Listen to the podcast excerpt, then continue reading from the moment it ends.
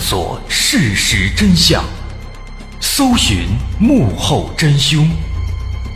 欢迎收听《绝密档案》，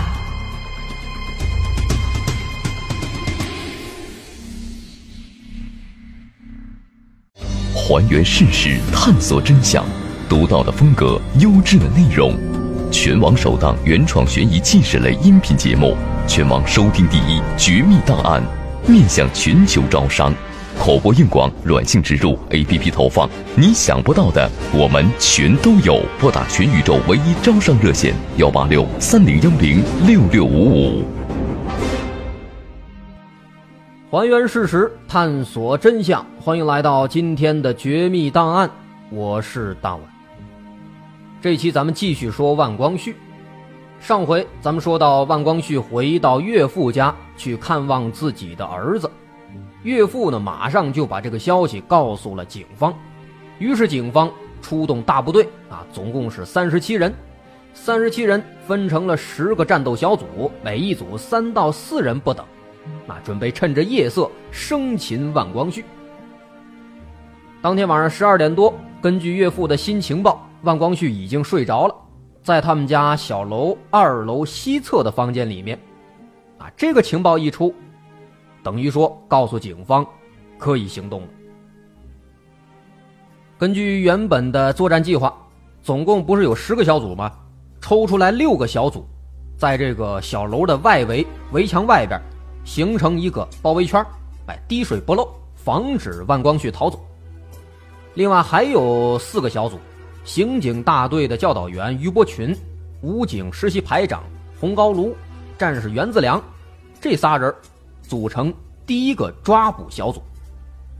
这个小组进入房间里面实施主要的抓捕任务。那根据之前的约定，这个小组进来之后，岳父呢会过来开屋门，并且带领着这些战士们赶到万光绪所住的那个卧室门口，哎，悄没声的。这时候呢，另外还剩下三个小组，那三个小组作为掩护和策应，啊，一起进入到房间里面辅助抓捕。这样一来的话，四个小组搞一个突然袭击，万光绪应该是没有什么反抗的机会的。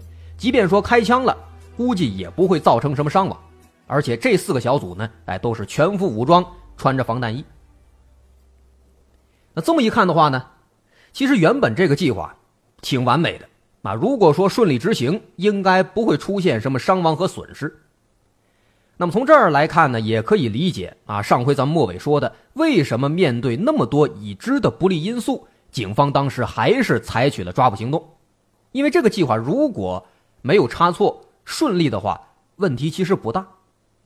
他这个事儿后来为什么出了一个特别糟糕的结果呢？他完蛋在哪儿呢？在这中间呢，出了一个小插曲。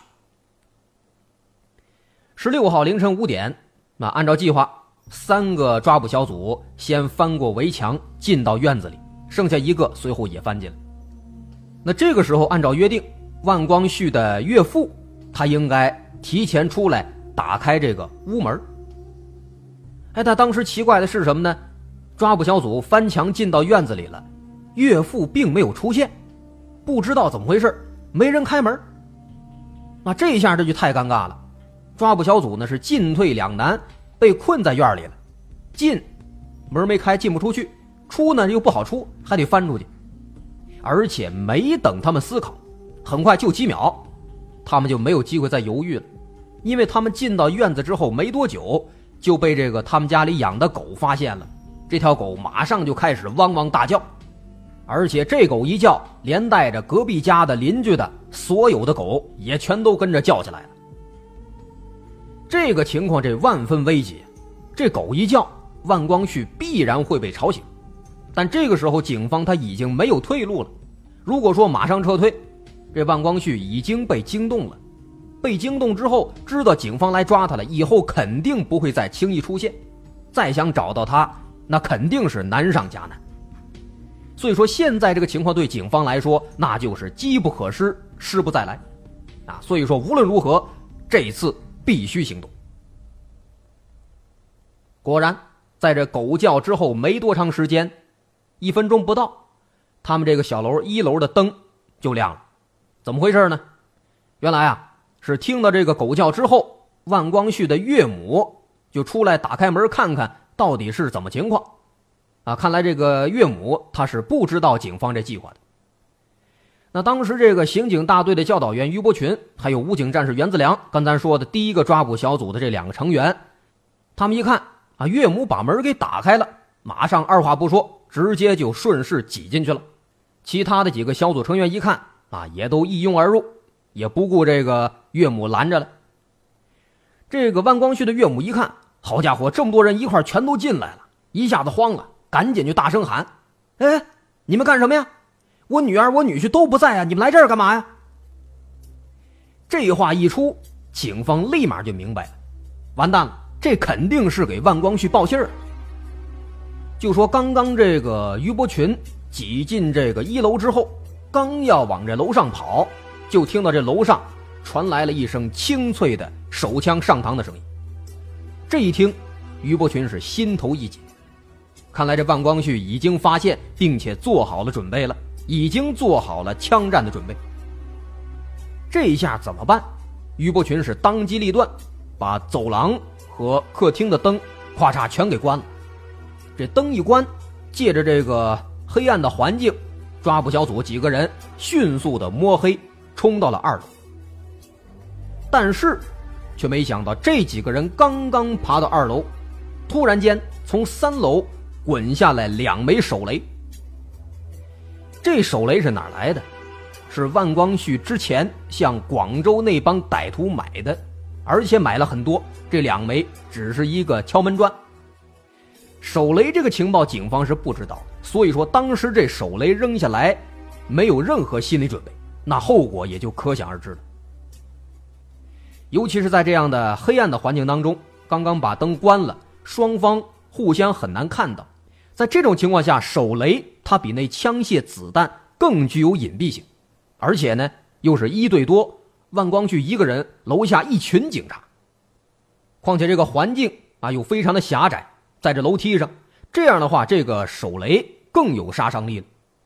在这个手雷爆炸之前啊，依靠这个比较暗的环境的掩护，它很难被人发现，不知道扔哪儿了。即便说爆炸之后，手雷是炸了。但是这手雷没有弹道啊，那被炸的人也不知道，哎，对方是在哪儿扔的，所以说这一点对当时来说非常的不利。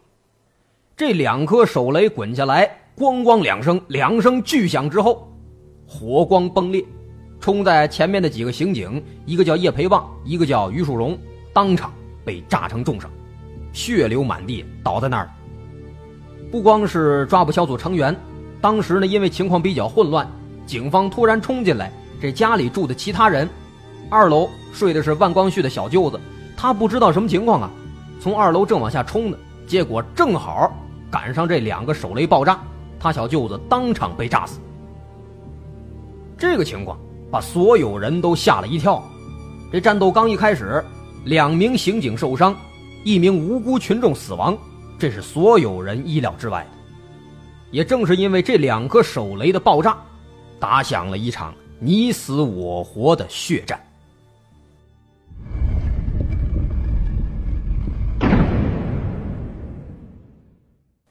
在这儿需要称赞的是，面对这万光旭的两颗手雷，实习排长洪高炉和三名民警迅速做出反应，他们并没有畏惧，直接继续往楼上冲，而其他的民警迅速的救助伤员，又撤退到一楼。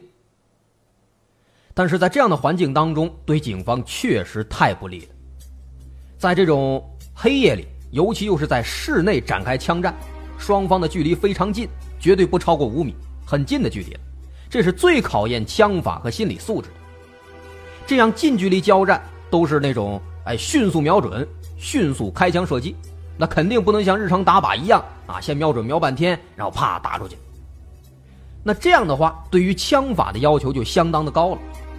但不巧的是，上期里咱说了，万光旭这可是一个速射高手。再一个就是心理素质，这种近距离枪战随时都有可能被崩死，心理素质必须过硬。在之后的抓捕行动当中，万光旭体现出来的那种啊，超乎常人的枪法和心理素质，也是他多年的运动员和匪徒生涯当中来逐步练就的。在当时，他投掷手雷的几乎同一时间，万光旭就已经迅速的逃窜到了三楼。在三楼的万光旭低头往下看，发现警方已经开始往三楼冲了，于是他又迅速的从三楼跳到了二楼的。阳台上，在这个时候，他是准备从二楼进一步的，哎，再跳到一楼后面的草堆上继续逃跑。但是不巧的是，前面咱说了，总共十个小组，有六个小组是在外围实施围追堵截的，所以说当时万光旭想要往下跳的时候，武警上栗区中队司务长叫石立勇啊，等等还有三个人，发现哎呦有人要跳窗。果断开始拿出步枪扫射，而王光旭呢，当时在楼上听到这个枪声之后，马上就滚倒在地。这个动作，所有子弹擦肩而过，全都躲过去了。而且与此同时，万光旭还迅速朝开枪的地方扔出了一颗手雷。这颗手雷扔出去，那也是相当的精准，正好落在这个石里勇的旁边。而且不巧的是，当时只有石里勇看见了。其实，如果按照石里勇的这个条件来说，他如果只为了自己保命的话，完全可以自己躲开，不顾其他俩人死活，自己卧倒在地，完全没有问题。但是，他并没有这么做。石力勇不顾自己的安危，直接把身边的两名年轻战士给推开了。推开之后。没有时间了，手雷随即轰的一声炸了。随着这一声爆炸，二十四岁的施立勇当场牺牲。让人感到非常难过的是，就在抓捕的前一天，八月十五号，这刚刚是石立勇结婚的大喜日子。为了执行任务，石立勇特地把这一天给推迟了，特地推迟了婚期，而且他的未婚妻也表示非常理解。如此的通情达理，可是万万没想到，未婚妻这一口答应，却永远也等不到婚礼那一天了。这刹那间已然是阴阳两隔，不能再团聚了。这是这场抓捕行动当中警方的第一场悲剧。再说万光旭，万光旭何许人也？枪神，他又非常的狡猾，每次开枪或者投了手雷之后。都会立即转移阵地，换一个地方。哎，这种作战方式也是咱们老一辈革命战士们常用的作战方式，打一枪换一个地方。因为这样的话最不容易被对手发现，被对手打中，同时呢也最容易打的敌人。说当时在二楼扔完这个手雷之后，大概是凌晨的五点十二分，万光旭又马上跑到阳台的东面，准备从这个方向再往下跳。当时在这个阳台东边的下面。也埋伏着好几名战士，一旦说当时万光旭什么都没想，直接跳下去或者露面了，最有可能在当时被当场击毙。但是，万光旭这个家伙心理素质相当好，他特别冷静，他知道警方不可能不做埋伏，所以说当时他并没有直接跳，而是先试探性的抠了一颗子弹扔下去了，哎，然后观察了几秒。再说楼下埋伏的这些战士呢？他们不知道掉下来的是子弹啊！这子弹一掉，马上就哎伸头查看是什么情况。万光旭在楼上呢，早就看见了，这楼下果然有人，二话不说，一枚手雷直接扔下去了。这枚手雷正好落在人群当中，这一下子轰的一声之后，两名公安人员、一名武警瞬间被炸成重伤。这作战刚刚开始没几分钟，先后五名军警受伤，一人牺牲，而万光旭呢，毫发无伤。不过幸运的是，这个时候万光旭已经把所有手雷都给扔光了，没有了手雷，他只能拿出自己的六四式手枪，准备强行突围。在这两次投弹之后，万光旭下一步没有选择直接跳到一楼逃走。而是再一次从二楼的阳台上爬到了三楼的阳台上。哎，这时候正好三楼屋子里边呢有我们的几个战士，哎，看到人影在外边之后，马上就开枪扫射。不过要说万光绪这身法还真的是相当灵敏，没有击中。于是乎，万光绪马上又顺着楼梯跑到一楼，想从后门逃走。不过这个时候，在一楼咱们也有人。一楼，我们的一个武警战士刚说了，叫袁子良，他正在一楼搜索埋伏。正所谓老话说“将在谋而不在勇”，袁子良这个时候做了一个相当明智的选择。他在听到这个万光绪下楼的脚步声之后呢，他并没有直接啪啪啪的乱开枪。也没有大声的呼叫支援，而是偷摸的哎藏到了桌子下面，等待时机。哎，果不其然，几秒钟之后，万光绪冲到一楼。这个时候，一楼不是没灯吗？一片漆黑。万光绪呢也没有发现说这桌子下边藏了一个人。所以说，当时袁子良就抓住这个机会，掏出自己的七七式手枪，果断砰的一声，冲着万光绪开了一枪。这个时候，双方之间的距离也就那么几米，这砰的一声射出来之后，这子弹飞过去，准确的击中了万光绪的腹部。这被子弹击中，万光绪当时也懵了一下，不过他没有顾上还击，闪身马上一个侧翻，滚到了东边后房里。在这儿，咱不得不说，袁子良这一枪打的真的是太准。后来尸检发现，这颗子弹。直接穿透了万光绪的腹部，打穿了他的肠子和很多个器官。总之呢，这一枪之后，万光绪终于受伤了，而且还不是个轻伤。其实，如果换成一般人的话，肚子上砰的一下啊，来这么一枪都透了，在这样的一种痛苦之下，估计也就直接放弃抵抗了。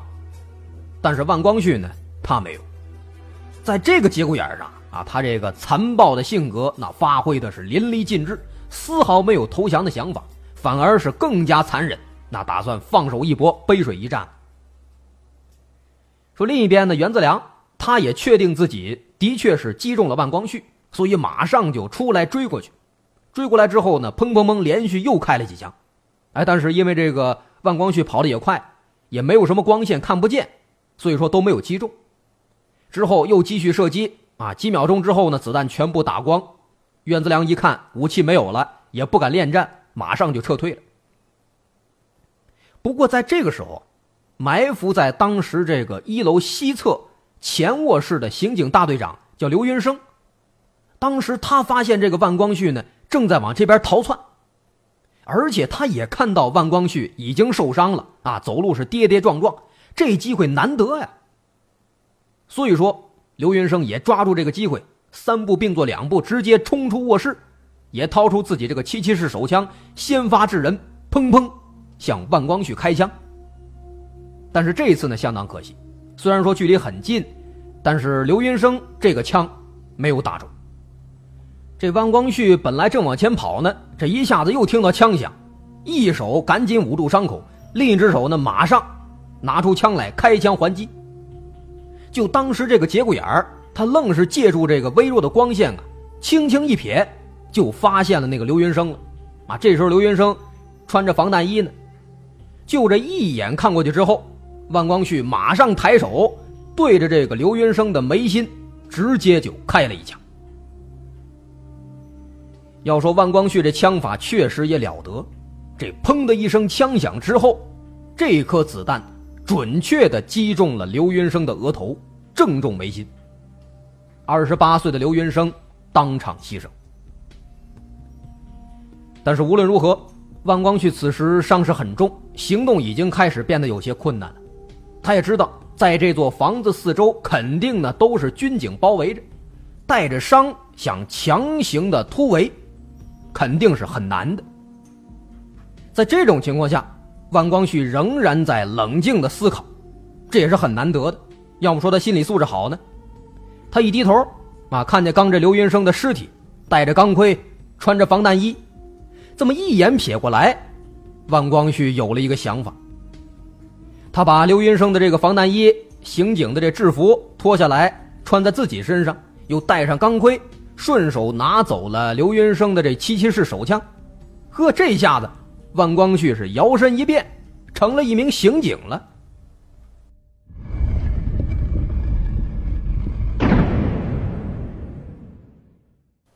这个时候是凌晨五点三十分。此时，在屋外正在指挥作战的刑警大队教导员于伯群，听到在这个小楼里面还有很多无辜群众的喊声，有妇女的叫声，有小孩的哭声，等等等等。从这些哭声，很明显可以知道屋子里面还有很多无辜群众。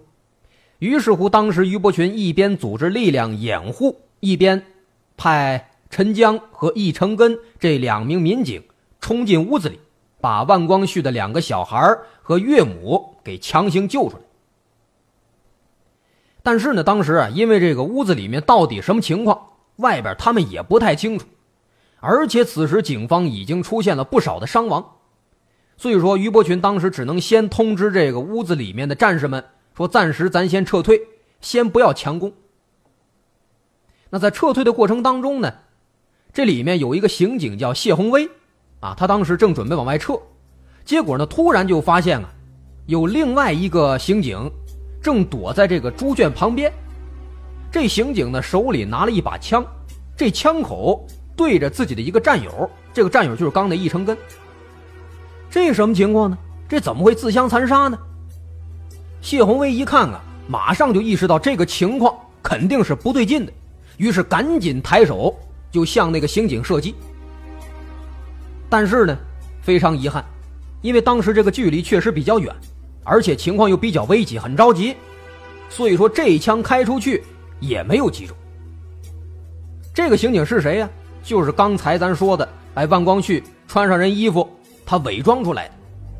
那当时万光旭发现这谢宏威开枪之后，他赶紧也拿起枪来开枪还击。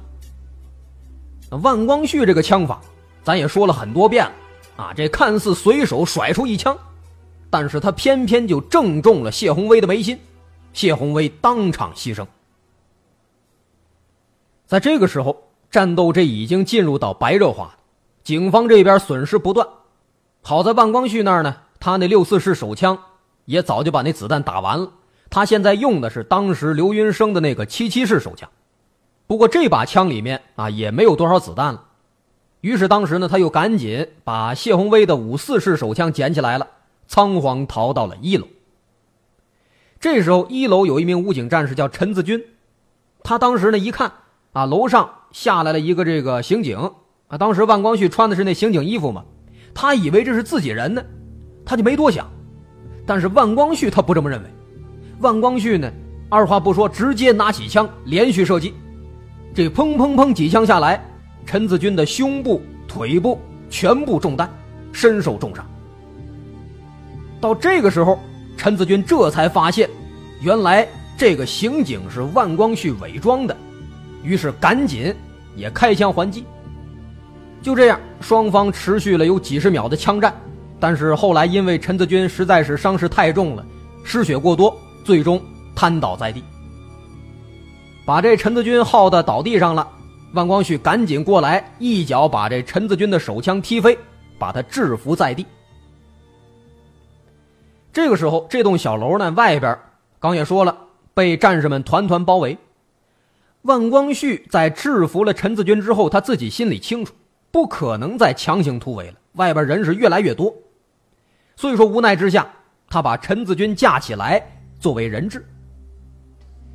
挟持着陈子军，他来到了三楼楼梯口，用五四式手枪顶着陈子军的头部，开始大声喊：“你们都把枪放下，不然我就打死他。”而这个时候，听到万光旭的这番喊话，他怀里的陈子军已经是血肉模糊了，但是仍然用最后一丝力气大声的回应：“不要管我，快开枪！”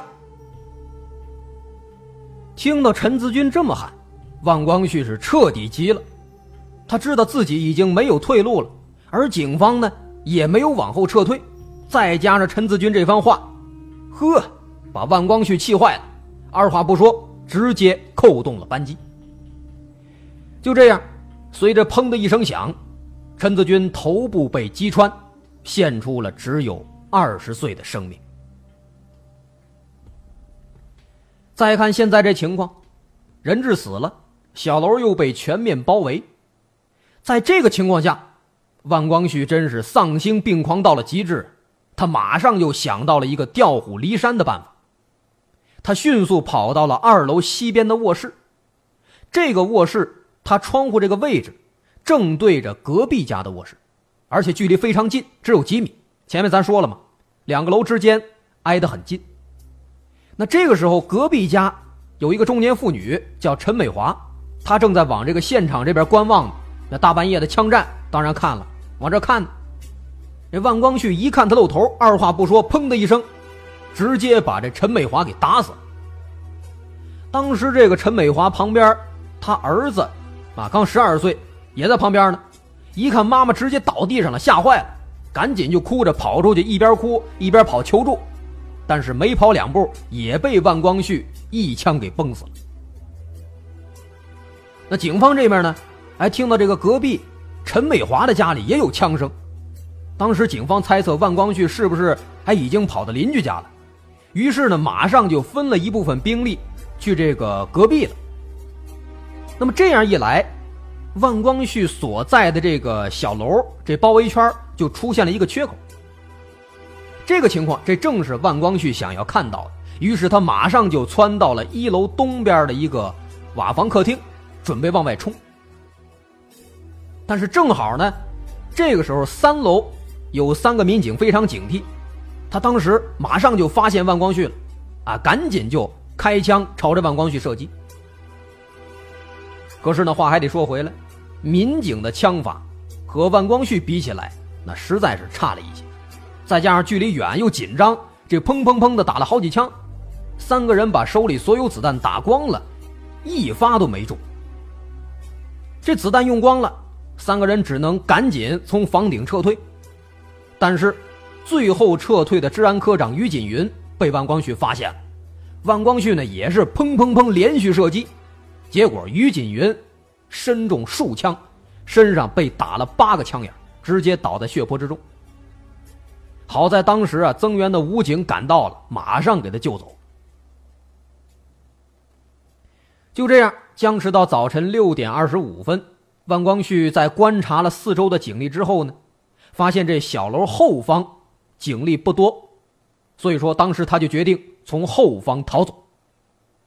但是这个时候啊，万光绪腹部的那个伤口更加的严重了，一直运动一直跑，伤口撕裂，那肠子都要流出来了。他呢直接就用手哎托住那个肠子，也不怕疼，硬生生的啊，居然把那肠子给塞回去了。塞回去之后捂住，一鼓作气，拿起枪来，直接就往外冲。这一下子也多亏了后边人少，他还就真的冲出去了。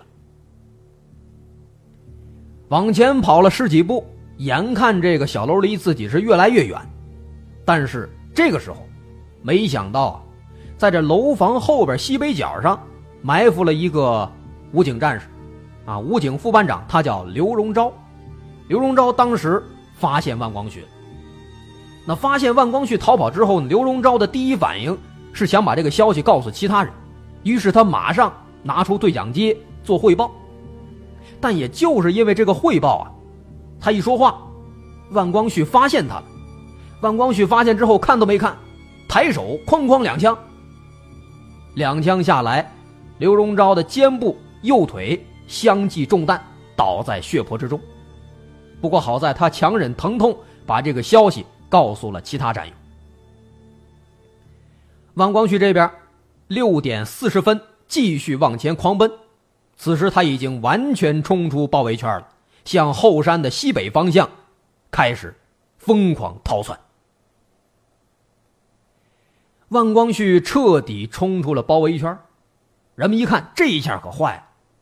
这个村子地形太复杂，村子内外这都是大片的树林，还有很多山洞。一旦这万光绪彻底冲出去，跑到山上。就算说到时候出动十万人马，也不见得还能再找到他。这可如何是好？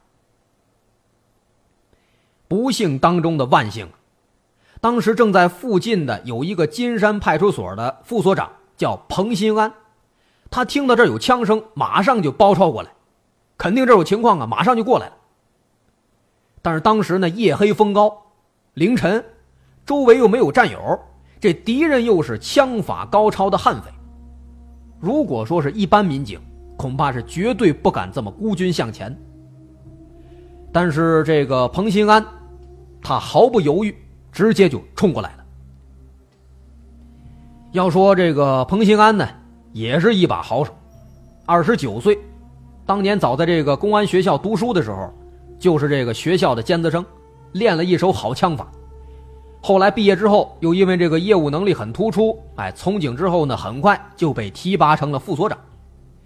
他的这样的一个优秀的素质，为我们这场追击战的胜利奠定了基础。其实本来从这个路线来看，彭新安他离万光旭不近，那正常情况下他很难追上万光旭。但是当时好在万光旭受伤了，伤势特别重，一手拖着肠子。一手持枪狂奔，他这身体再好，这情况他也跑不快了。所以说没多一会儿他就慢了。所以说呢，哎，慢慢的逼近，最终在这小楼后面大概有八十米的这么一个距离的一个山坡上，彭新安和万光旭终于是迎面相遇了。相遇之后，俩人不超过几米，不过一秒，砰砰两声，两个人同时开枪。子弹飞出来，万光旭的这颗子弹准确的命中了彭新安的头部，彭新安壮烈牺牲。但是彭新安的枪法也是非常了得的，他射出的子弹准确击中了万光旭的左胸部。终于，这一枪击中之后，万光旭再一次身受重伤，倒在了草丛里面。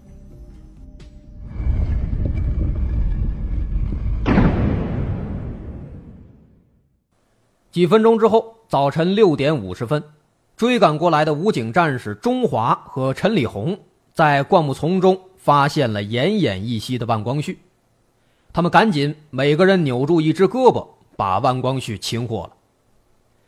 此时，万光旭已经陷入了重度昏迷，后来还没有送到医院，就死在路上。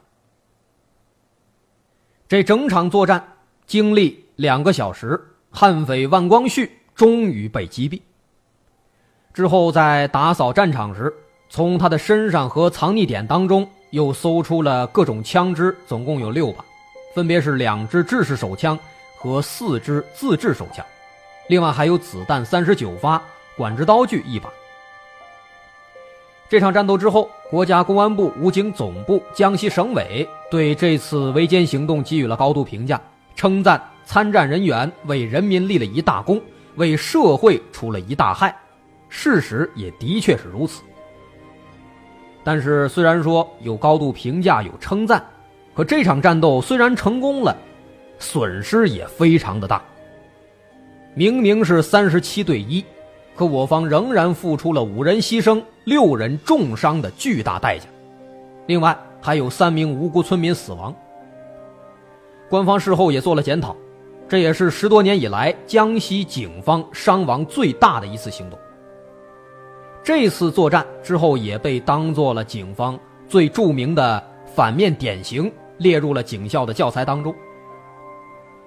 曾经有一位军事评论员评论万光旭是特种兵的上等人才，如果放在军队里，那绝对是一顶一的兵王。诚然。万光旭的悍匪生涯可以说是名副其实的惊心动魄了，算得上是另类的传奇。但是话还得说回来，这个人，他终归是被自己的阴暗面所吞噬掉了。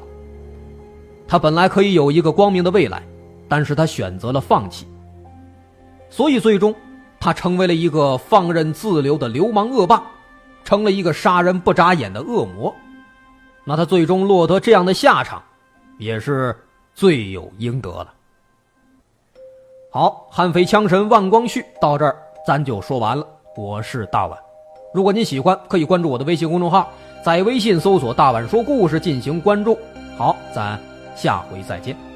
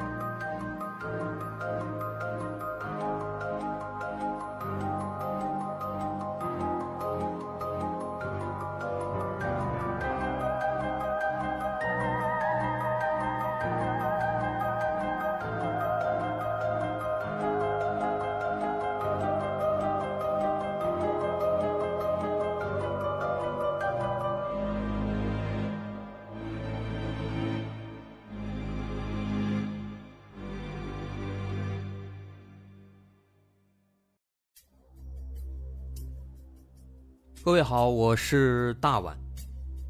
我们的《绝密档案》在喜马拉雅已经陪大家走过了一年多的时间，一年多的时间，我们更新了一百多期节目，在这一百多期的内容里，我们讲述了各种各样的怪奇事件。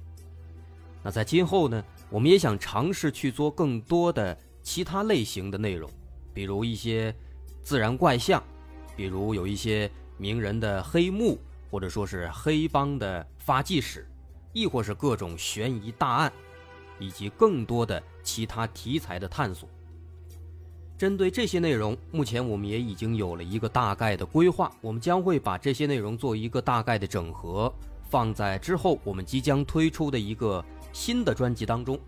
这个专辑的名字暂定叫做《绝密档案：深夜调查局两百家尘封的未解之谜》当中。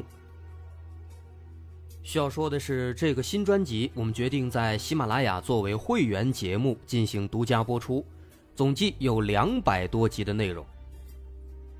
专辑上线时间将会在不久之后的九月九号，大家届时可以在喜马拉雅搜索关键词“绝密档案深夜调查局”，就能够找到这部新的专辑了。在上线前的这段时间当中，也欢迎大家添加我们喜马拉雅工作人员的微信。X m l y 零三三零，也就是喜马拉雅四个字的拼音的首字母加零三三零，x m l y 零三三零。添加微信之后，工作人员将会把大家拉进喜马拉雅官方的粉丝群，届时将会有不少福利活动，送喜点、送签名书等等其他惊喜在等着大家。需要特别说明的是，新专辑。将会是喜马拉雅的会员专辑，也就是说，如果您是喜马拉雅的会员，就可以免费收听本专辑。目前，喜马拉雅的会员价格为每个月六块钱，六块钱就可以听到我们的两百多集故事，也是很划算了。希望大家能够多多理解，多多捧场。九月九号，我们不见不散。